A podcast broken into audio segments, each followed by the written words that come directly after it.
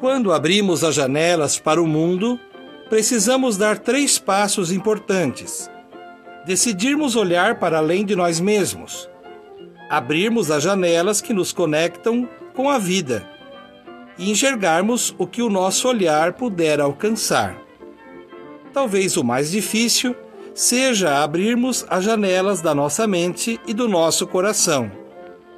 São elas que nos colocam em interação com a vida. São por elas que devemos permitir a entrada da sabedoria, da aproximação e das inspirações. Por essas janelas devemos deixar sair as mágoas, a raiva e a ilusão. Para alcançarmos a paz de espírito, outros passos serão necessários.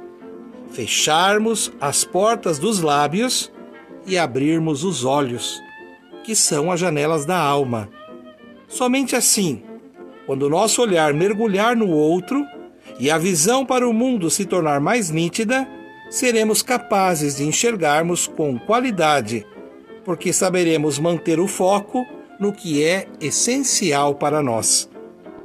Vamos permanecer motivados para fazermos a leitura do mundo, a leitura da vida, cultivando a cultura da paz. Um grande abraço.